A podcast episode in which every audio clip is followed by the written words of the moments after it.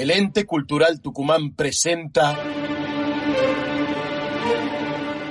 el Teatro Estable en el Aire. En esta oportunidad les ofrecemos Belgrano, Mis Memorias, con dramaturgia de Santiago Rex Bliss y Andrés D'Andrea, con la participación especial del elenco estable de la provincia de Tucumán. Asistencia de producción Silvina Slisserman. Coordinador técnico Cristian Pedersoli. Música original, banda sonora y edición Gerardo Alderete. Tipografía y corrección de textos Sol de Andrea Bassi. Asesoramiento histórico Magister Santiago Rex Bliss. Dirección general Andrés D'Andrea.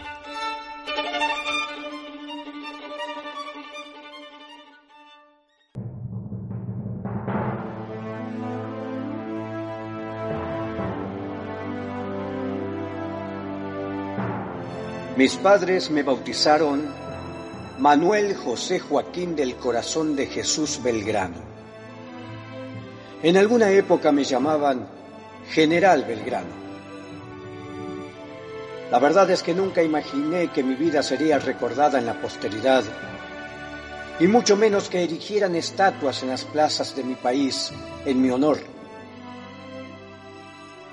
Voy a contarles la historia de los que fueron los años más importantes de mi vida y tal vez de la historia argentina.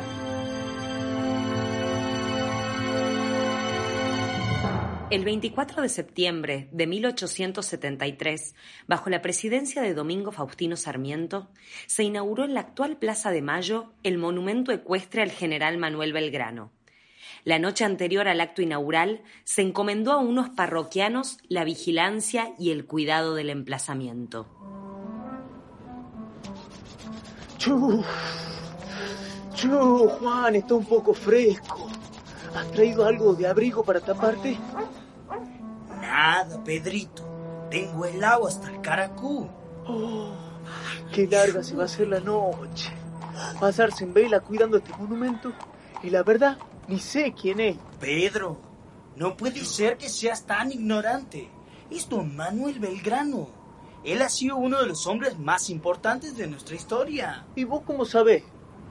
Bueno, pues Pedro muchas veces te he contado. Hola, hola, hola. Se saluda a la muchachada. Hola, Luisito. Aquí traigo una dama juana y algo para llenar el buche. Hola, Luisito. Vos sí que sabes tratar a los amigos, ¿eh? Me vuelves el alma al cuerpo. Ahora esta noche no va a ser ni tan larga ni tan aburrida. Oh, tanto escándalo para cuidar una estatua. que igual no creo que se escape a ningún lado, ¿no?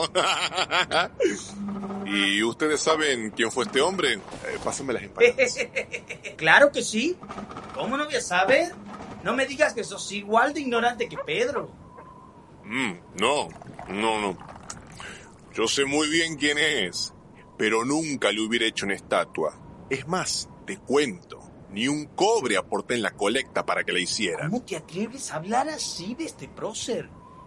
Sin él hoy no seríamos la Argentina. Bueno, bueno, bueno. Salud, muchachos. Por nosotros. Salud. ¡Salud! A a mí me contaron que era un niño bien, de familia con dinero y que lo mandaron a estudiar a Europa. ¿Y eso? ¿Qué tiene de malo?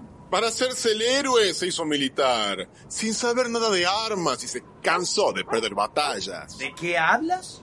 ¿Y vos, Juan, qué sabes tanto? ¿Qué te haces? ¿Qué te... ¿Escucharon eso?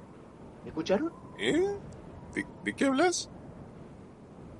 Va, bueno. ¿Y vos, Juan, qué te hace el Bartolomitre? ¿Qué te hace? Yo sé muy bien por recuerdos familiares. El padre de mi madre, mi abuelo Michilo, ha sido mozo y mano de don Manuel Belgrano. ¡Eh, deja de patear la silla! ¿Qué decís? Si yo ni la toqué. Ah, bueno, ¿y qué tiene que ver que haya sido mozo y mano? ¿Cómo que, que tiene que ver? Mi abuelito ha estado a su lado todo el tiempo durante todas sus campañas. ¿Quién te crees que le preparaba la mazamorra por las mañanas? Mi abuelito Michilo. ¿Eh? ¿Qué ha sido eso? Muchachos, me parece que están espantando acá. Eh, paremos un poco con el vino, muchachos.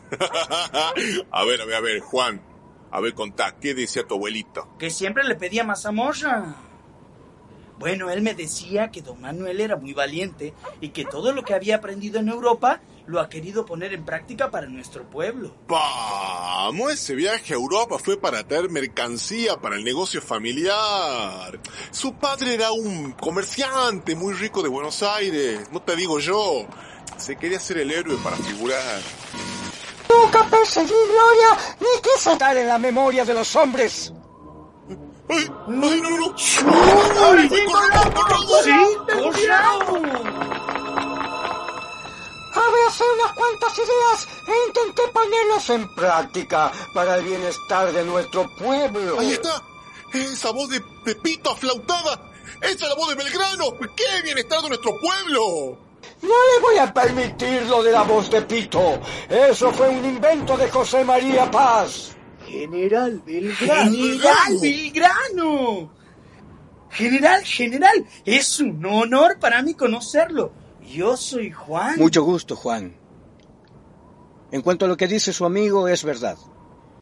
Viajamos a Europa con mi hermano a buscar mercancías, pero por sobre todas las cosas fuimos a estudiar. Eh, sentémonos, por favor. Cuente, cuente. ¿Se va a servir vinito, don Manuel? No tenemos mazamorra, pero sí unas empanaditas. Después de haberme recibido en el Colegio San Carlos, tenía que viajar a Salamanca. Todos mis profesores del colegio hablaban maravillas de esa universidad. Ah, ¿ven?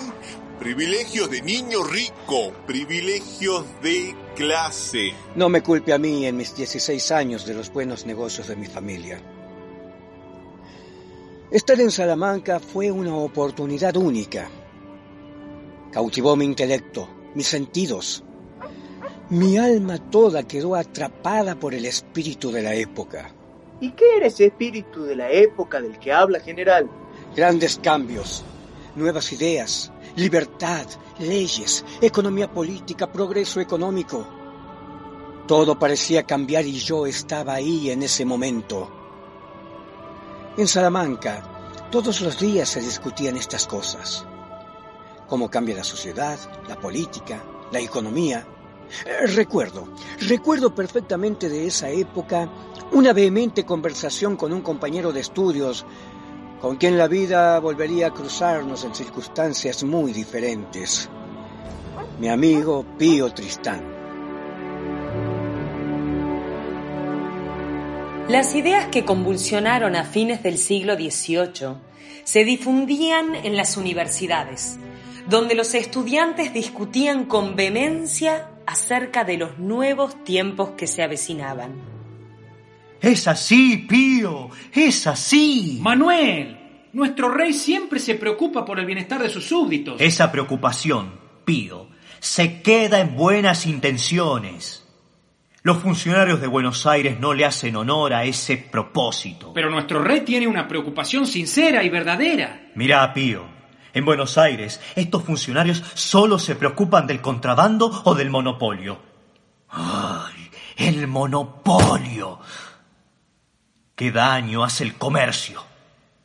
Están convencidos de que la riqueza está en la plata, en los metales, no en la producción de bienes. En Arequipa vemos las cosas de manera muy diferente, Manuel. Si leyeran los libros que estudiamos aquí, se darían cuenta de que esa llanura interminable, abandonada a la buena de Dios, es una fuente inagotable de riqueza si se la trabaja. La riqueza está en la agricultura y en la industria. Como te digo, Manuel, en Arequipa todos sabemos que la plata de Potosí mueve al mundo y que fue esa montaña de oro y plata que nuestro rey le tomó a los incas la fuente de prosperidad del reino de España por siglos. Pío, para que podamos ocuparnos de la agricultura, de la industria o del bienestar de nuestro pueblo, tienen que cambiar las cosas. Manuel, esta aseveración es temeraria. Abjuras de nuestro rey. De ahí a la blasfemia hay menos que un paso. Yo, en cambio, aquí me mantengo firme junto a mi rey. No entendés, Pío, no entendés. Las cosas van a cambiar. ¿Por las buenas o por las malas? Cuando ese día llegue, sé muy bien de qué lado estaré.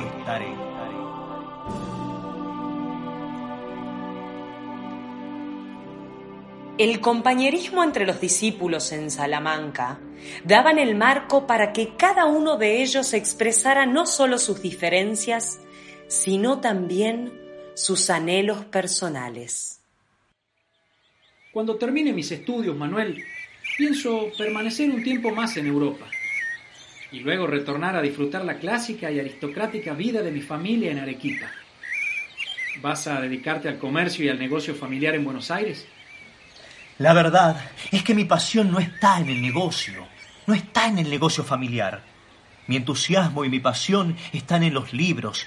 Sueño convertirme en un tratadista como Jovellanos, aportar ideas y escritos. Amigo, veo que el clima de época se apoderó completamente de tu espíritu. tu sueño entonces es escribir informes y memorias, redactar tratados de filosofía y de política. Sí, Pío. Mi natural modestia me impide hacer comparaciones. Pero aquí en confianza quiero ser como Adam Smith, un gran pensador, que mis ideas circulen en libros y que mi pluma oriente los cambios que nuestra América necesita. Ah, bueno.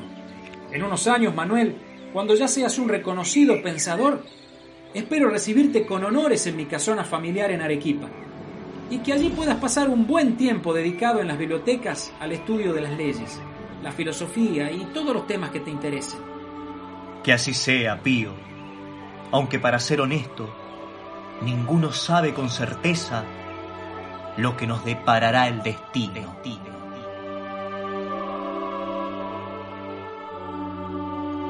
Pensar que años después nos enfrentaríamos al mando de ejércitos enemigos por los campos de América.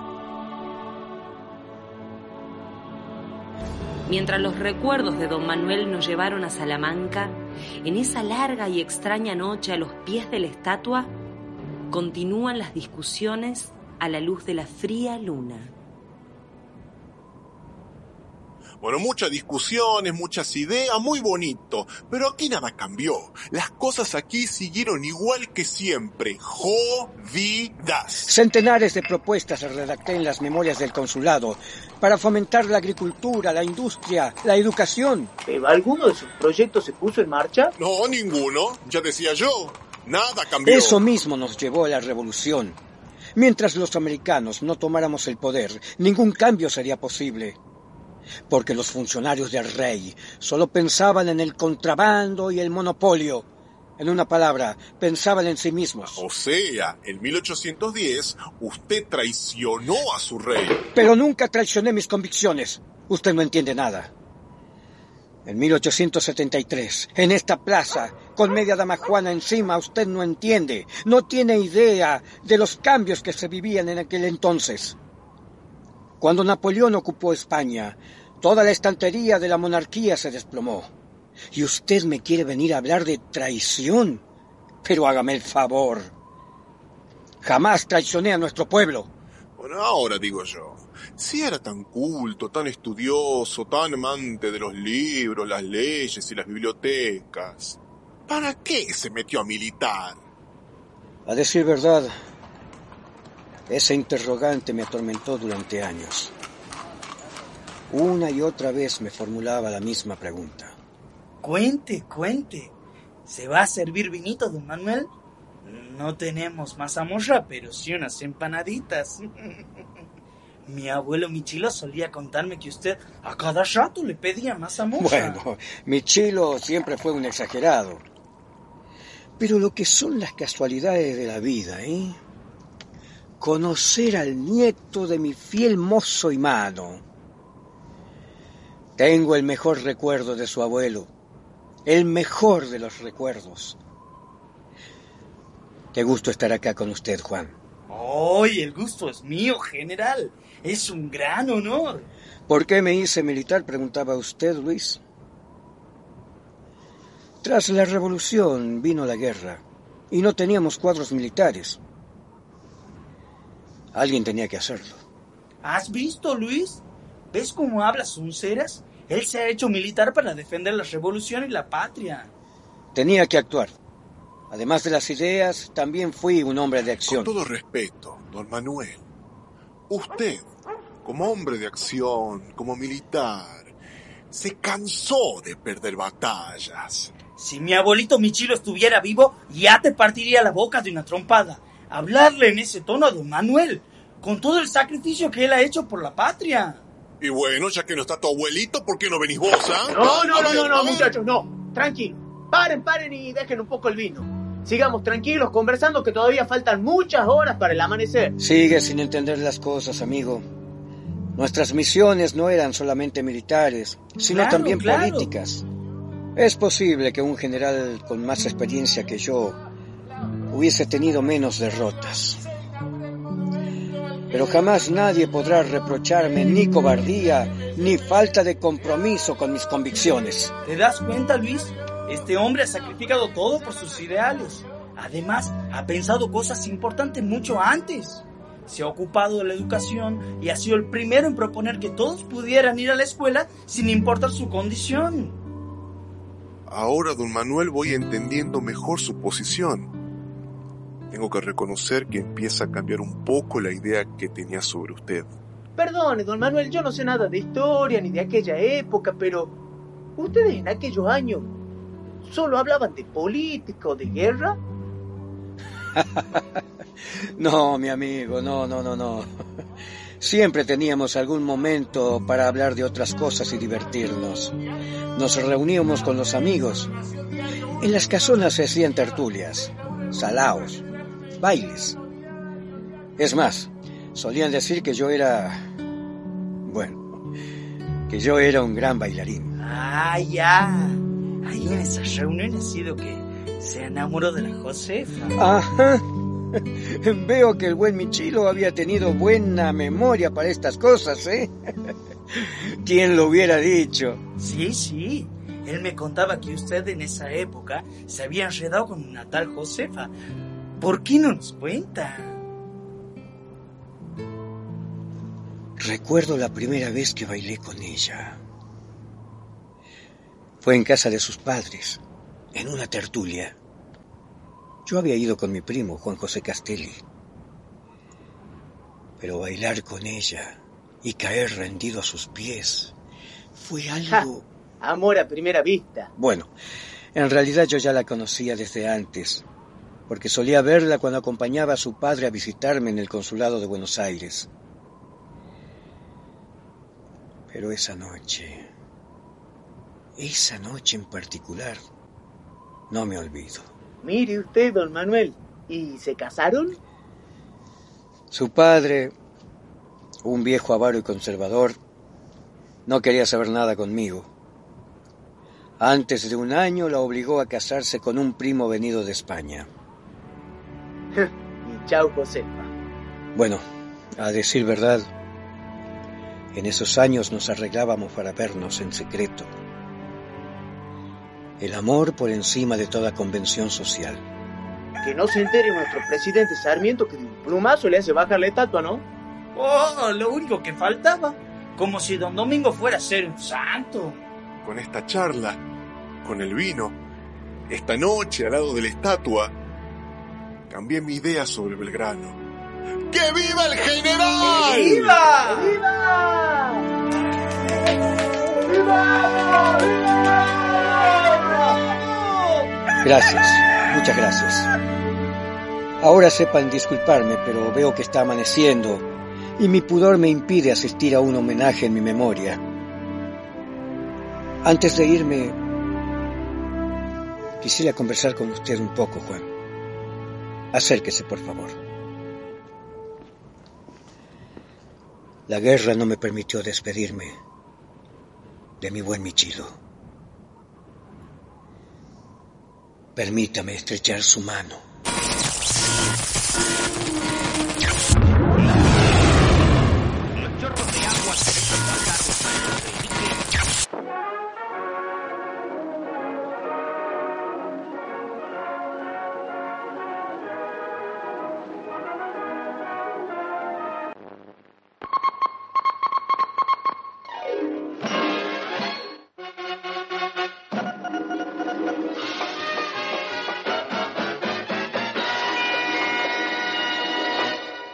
Vibra en la emoción del homenaje. se inaugura en la Plaza de Mayo el monumento ecuestre al general Manuel Belgrano, realizado por gratitud pública. Podemos ver al general girando sobre su cabalgadura para contemplar la bandera argentina que sostiene con su mano derecha. Una vibración rumorosa, multitudinaria de la ciudadanía dice que aquí están los argentinos para rendir homenaje a Belgrano en su más excelsa creación. Friso de granaderos evoca la epopeya Llega el primer magistrado, don Domingo Faustino Sarmiento. La aclamación sacude a la muchedumbre. A su pedestal, cubierto de flores y coronas, se acerca el obispo de la ciudad para realizar su bendición. Palomas blancas, a las que un trazo azul transforma en banderas vivas, cubren el horizonte en cálida armonía de firmamento y sol. Saludan desde las azoteas y balcones contiguos familias enteras, gobierno, ejército, clero, comercio, banca, escuelas, representaciones de corporaciones y países extranjeros. Todos se dieron cita este día en la plaza para cantar el himno nacional argentino y escuchar las palabras de nuestro primer mandatario.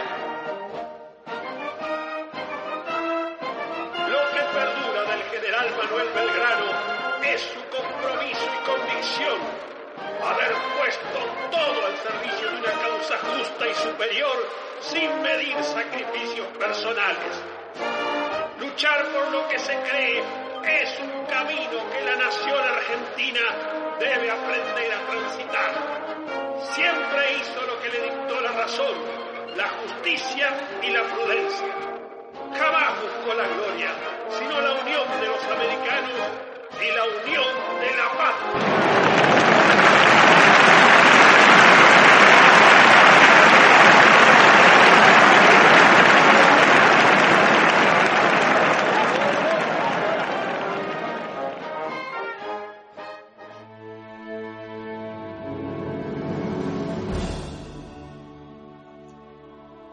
Tantas cosas vienen a mi memoria de esos años cruciales.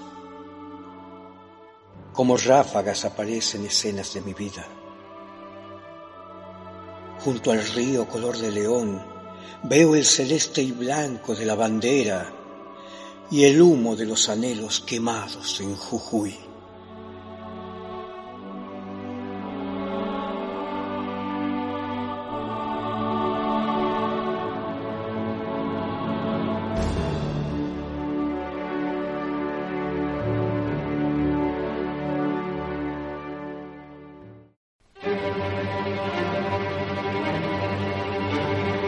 Este hombre, al cual erigieran esa estatua en la Plaza de Mayo en 1873, había protagonizado sus momentos más gloriosos cuando se hizo cargo del ejército del norte, o arribando a la ciudad de Jujuy, o siendo el creador de nuestra bandera.